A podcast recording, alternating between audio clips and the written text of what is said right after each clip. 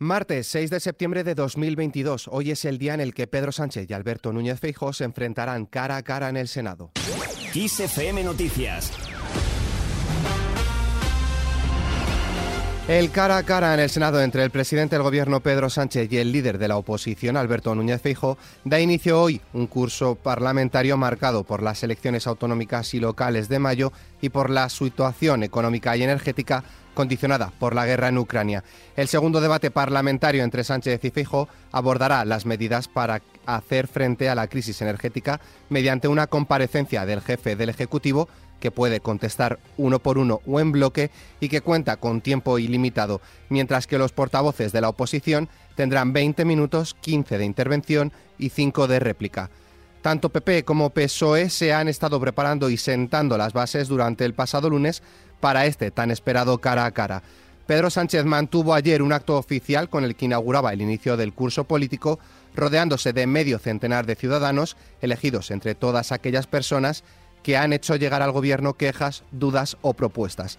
Esta imagen difiere mucho de la de años anteriores, en la que se podía ver al presidente rodeado de empresarios. Una de las primeras decisiones que tomé eh, cuando llegué al gobierno fue la de abrir este recinto a la ciudadanía, a la gente, que, en fin, siendo dueña y titular de este espacio, pues eh, no conocía mucho de este, de este recinto.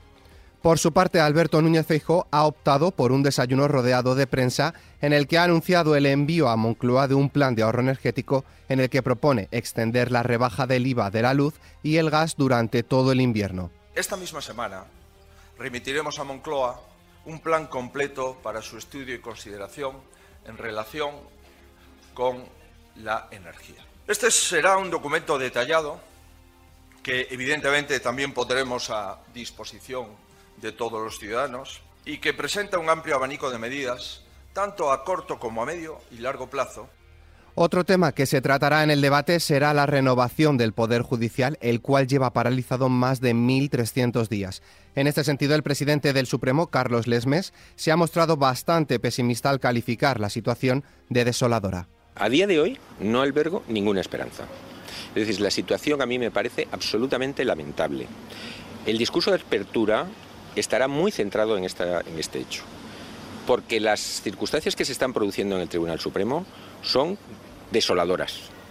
Dentro de no mucho habrá salas que no podrán constituir con regularidad sus secciones. Dentro de unos meses tendremos un tribunal, que es el Tribunal Militar Central, que no podrá actuar porque se habrá quedado sin la totalidad de sus miembros porque no han podido ser repuestos. En este sentido, la ministra de Justicia, Pilar Job, ha retado al presidente del Partido Popular a que ponga encima de la mesa los nombres de los candidatos del Grupo Parlamentario Popular para renovar el Consejo General del Poder Judicial. Por su parte, Feijóo sostiene que el gobierno tiene secuestrado al órgano de gobierno de los jueces. El gobierno ha intervenido el Consejo General del Poder Judicial. Lo ha desautorizado, le ha vaciado sus competencias y le ha prohibido ejercer sus competencias que son nombramiento de los magistrados y los presidentes de sala del Tribunal Supremo y del Tribunal Constitucional. Eso no había ocurrido jamás. Pilar Alegría, ministra de Educación y portavoz de la Ejecutiva del PSOE, considera inadmisible que el principal partido de la oposición no se siente a negociar la renovación de los órganos constitucionales. Inadmisible es, la insumisión del Partido Popular a la Constitución. Inadmisible es que el Partido Popular lleve más de 1.350 días imposibilitando la renovación del Consejo General del Poder Judicial. Inadmisible es el trilerismo político con el que ha actuado el Partido Popular frente a la renovación del Consejo General del Poder Judicial. Llegaron a un acuerdo, se firmó un documento para hacer posible esa renovación. Es verdad que luego no reconocieron la firma de ese documento, pero más allá, lo que me parece más grave y más sangrante es la insumisión del Partido Popular frente a la Constitución española. Más cosas. El presidente del Gobierno, Pedro Sánchez, ha anunciado que el Consejo de Ministros aprobará hoy martes el subsidio para empleadas de hogar, poniendo fin así a una situación, dice, absolutamente inaceptable y cumpliendo también un compromiso de su Gobierno. El jefe del Ejecutivo ha explicado que con esta medida dan respuesta a la petición que hace años hizo la Organización Mundial del Trabajo de reconocer el derecho al desempleo del sector del hogar. Lo que vamos a hacer es aprobar eh, la norma que garantiza el subsidio al desempleo para las empleadas eh, del hogar.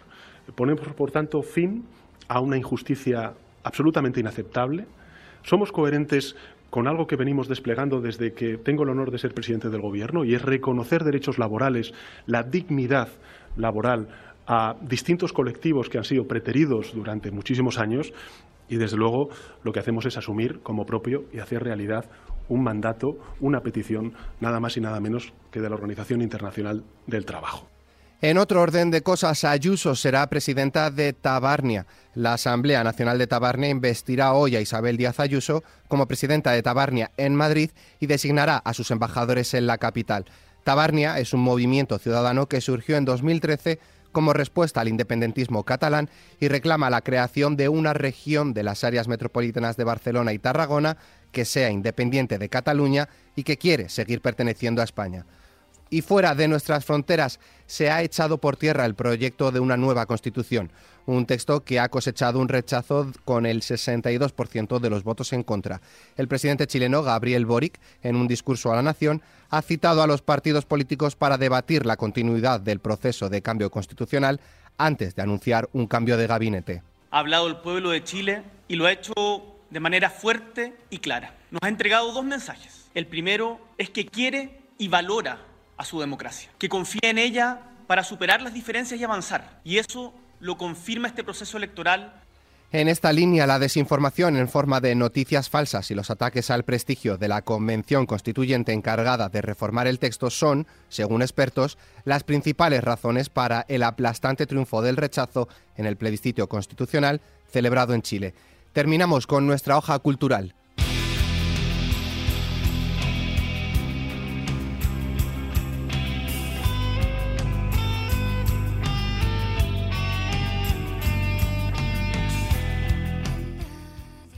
Dolores O'Riordan cumpliría hoy 51 años. La cantante y letrista de la banda de rock alternativo de Cranberries nació el 6 de septiembre de 1971 en Irlanda.